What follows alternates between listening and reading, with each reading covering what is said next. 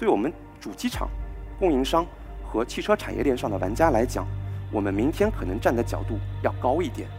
汽车产业链已经很长了，可能明天我们需要站在一个更高的角度去看我们自动驾驶，去看它怎么落地。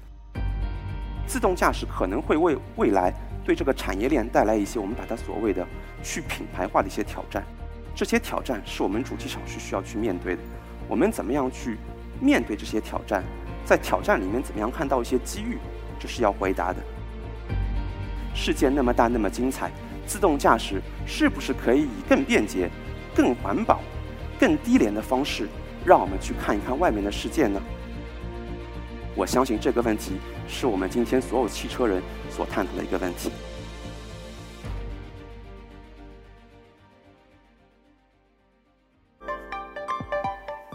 好，嗯，各位早上和中午好，我是一刻 Talks 的讲者陆胜云。简单介绍一下我本人。刚才主持人讲了，我有十八年的经验。其实偷换了一个概念，我是从零一年同济大学本科汽车学院入学，到现在一共有十八年的工作学习的经验。我同济大学本科出身，但是后来去了法国留学。各位可能会有一个疑惑：你一个学汽车的，为什么跑到法国去了呢？啊，其实我想说的是，法国这个国家在汽车工业也是有非常悠久的一个沉淀和历史的。比较著名的企业标致雪铁龙已经有两百多年的历史。法国的品牌雪铁龙今年是它的一百周年的诞辰的华年，所以的话，法国作为欧洲的头部企业，也是有一定的汽车行业的积累的。我也是在从那儿学习到我的一些工作经验。同时，标致雪铁龙作为国内啊，作为和大众一样在入华比较早的品牌，在国内也是有一些它的一些知名度的。当年的富康，各位可能有些了解。那么，关于我本人和 PAC 集团呢，也有不少的故事。就像刚才主持人介绍的啊，我之前参与了东风入股标致雪铁龙的这个跨国的一个并购项目。在这个项目之后呢，我们当时又谈了另外一个项目。这个项目在上周已经成为现实，就是 PAC 集团和菲亚特克莱斯勒的一个全球合并，成为全球第四大。啊，汽车制造商的这么一个故事。那么可以看到，从一四年到现在，历史的车轮滚滚向前。那么今天我们就来回顾一下我们自动驾驶方面的历史的车轮。那么我今天的演讲的题目是：世界那么大，自动驾驶是否可以帮助各位去外边看看世界？啊，刚才很多的演讲嘉宾分享了有关于自动驾驶的未来，有关于自动驾驶的现在，从技术。从盈利模式，那么其实当我们回顾过去的话，自动驾驶的概念并不是今天才有。各位可以看到，在这张图上，自动驾驶的概念诞生于美国，一九五零年。这张图上已经各位可以看到，在右边啊几位啊风度翩翩的绅士和女士，在一辆自动行驶的驾驶车上，已经开始玩一些棋盘游戏了。啊，其实这个概念引入的是非常早的。那么在一九六九年。人工智能创始人之一约翰麦卡锡在他的一本书里面，其实已经提到了用电脑去控制汽车的这么一个概念。这个概念非常简单，他把自动驾驶分为今天我们熟知的感知、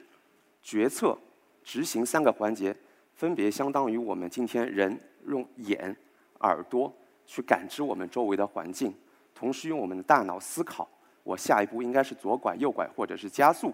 最后用我手或者是脚对这个车进行一个全局的控制，所以的话可以看到，从当时到现在，这个概念是非常的简单啊，也进行了一些演变。那么为什么在今天这个时间节点上面，自动驾驶成为大家热议和探讨的这么一个话题呢？那么不得不说，今天自动驾驶的普及取决于我们今天探讨的技术，人工智能。我们刚才探讨的芯片，我们刚才探讨的摄像头，啊，同时也取决于我们刚才啊有几位专家已经提到了资本的力量啊。我们在自动驾驶领域，感知有雷达、毫米波雷达、摄像头这些技术的应用，在我们的车企上面，其实它需要有一定的成本支出的啊。这些成本支出是否可以转移到我们的消费者身上，这是一个问题。所以，由于资本的支持的话，这件事情从目前的试行阶段来来讲，成为了一个可能。技术也是啊，我们刚才几位专家分享了啊，各技术的快速的迭代，我们人工智能、深度学习的方法，从各个维度上面来讲，都对我们自动驾驶的一个普及商用化，已经提到了一个比较好的、比较先进的这么一个层面。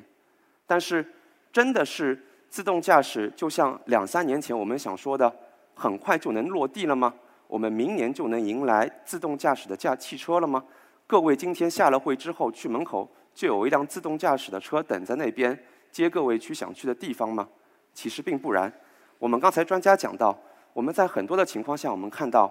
在我们讨论自动驾驶的时候，有一些偷换了一个概念。其实我们想讲的是智能驾驶。通过 SAE 的我们的等级，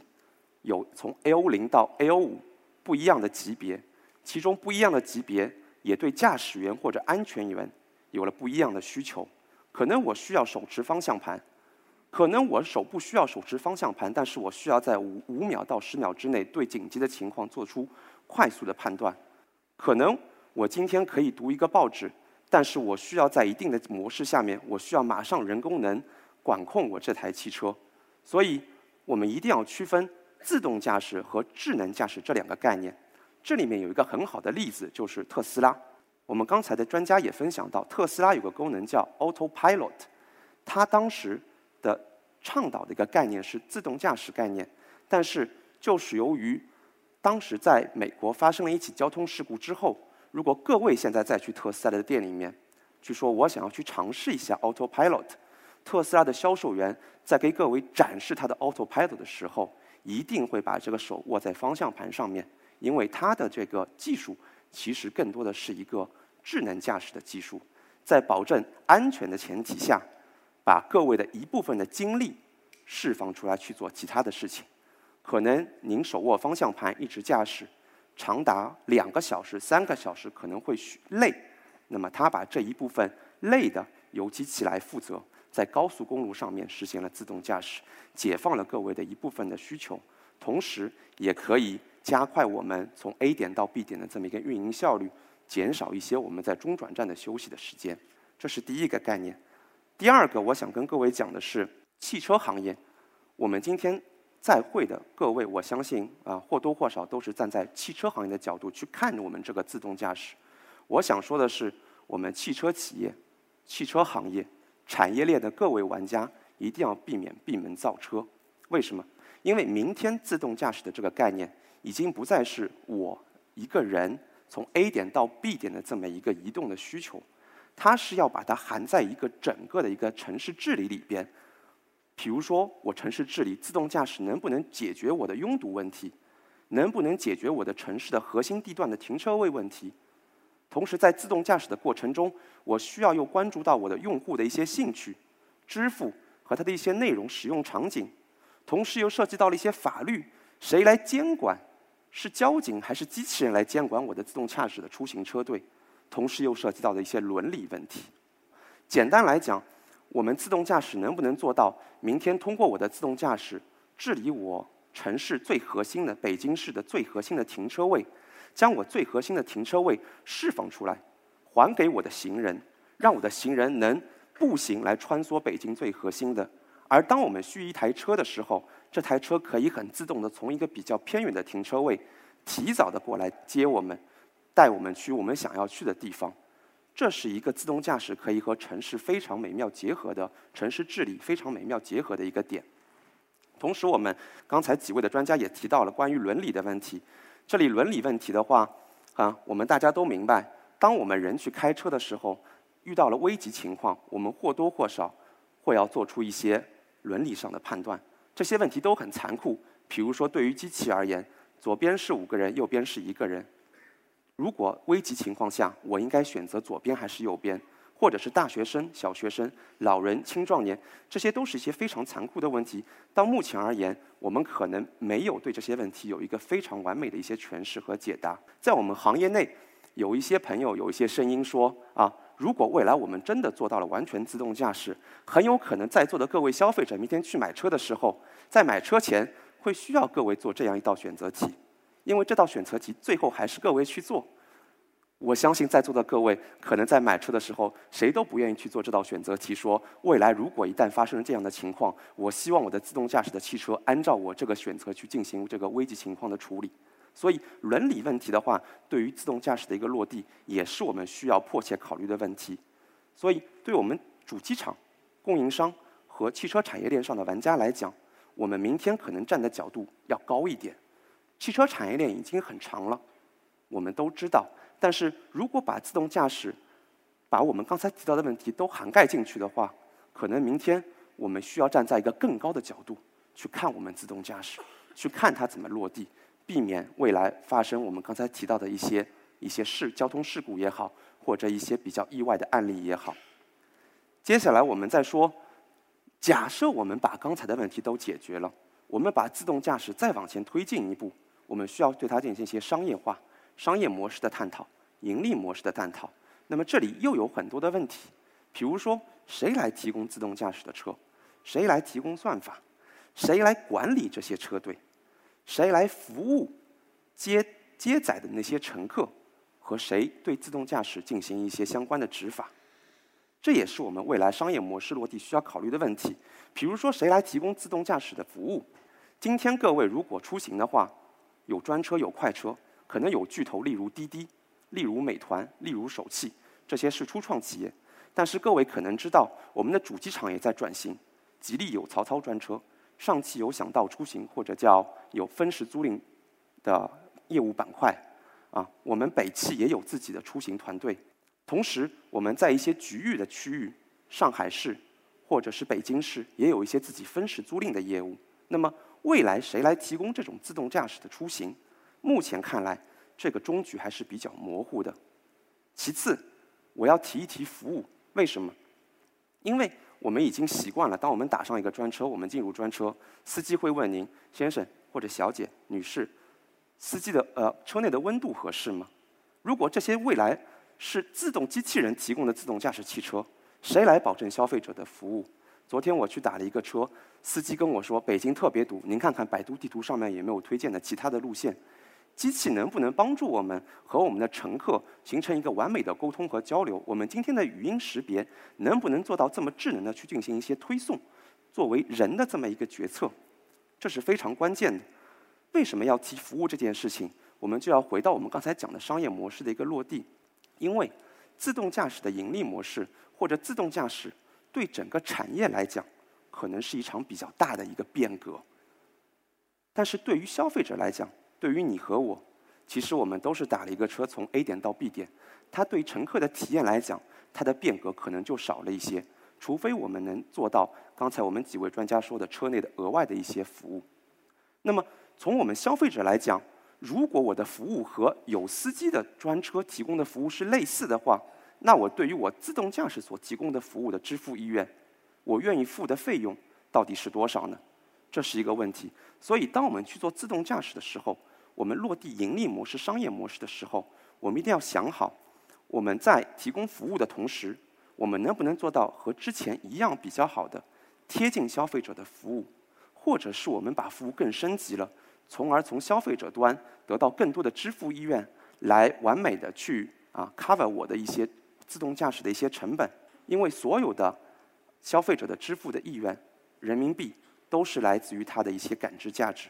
它感知价值越多了。那他可能付费意愿就越多了。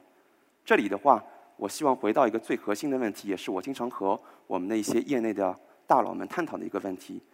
消费者对于出行的需求，到底是越来越优质的出行的服务，还是越来越便捷、越来越廉价的出行服务？这个问题，其实对于自动驾驶的盈利模式的落地，也是一个需要探讨的一个问题。最后，我想再畅想一下，对于自动驾驶。其实自动驾驶而言，今天我们谈到了很多的技术商业模式。对于自动驾驶，主机厂其实是站在最最核心或者最最焦虑的一端。他们的焦虑在于，明天如果各位去打一辆自动驾驶的汽车，如果明天去打一辆可以从远处到我们酒店在接各位去想去的地方这么一款汽车，在座的可能已经不关心这台这台车它的名字是奥迪，它的名字是戴姆勒，或者它的名字是上汽荣威。所以，自动驾驶可能会为未来对这个产业链带来一些我们把它所谓的去品牌化的一些挑战。这些挑战是我们主机厂是需要去面对的。我们怎么样去面对这些挑战？在挑战里面怎么样看到一些机遇？这是要回答的。其次，自动驾驶和城市治理一定要相结合，因为在我们中国自动驾驶的落地和美国自动驾驶的落地，我们的技术方案可能是不一样的。美国更多的探讨的是单车的一个智能，而我们更多的讲的是各位专家提到了物联网、万物物联、万物互联，其中车也是万物之一。所以，怎么样把自动驾驶含在我们整个的城市的出行的交通里边，或者说未来自动驾驶是不是会成为像我们地铁、公交车这么样这么一样的出行的一些工具？这个是我们城市治理者和城市的官员。我们需要去探讨的一些问题。讲到这里，我就啊总结一下我们刚才所说的一些点。汽车行业的产业链是非常长，也是非常复杂的一些产业链，所以才会有那么多的玩家。自动驾驶肯定不是一蹴而就的，需要我们在座的各位的一同努力。但是，自动驾驶的概念也是非常创新，也是非常有吸引力的。如果真的能做到我们当时所畅想的，那么未来的场景一定是非常美好的。那么我这里就给在座的各位提出一个问题：世界那么大，那么精彩，自动驾驶是不是可以以更别、更便捷、更环保、更低廉的方式，让我们去看一看外面的世界呢？我相信这个问题是我们今天所有在座的汽车人所探讨的一个问题。我的分享到此结束，非常感谢各位。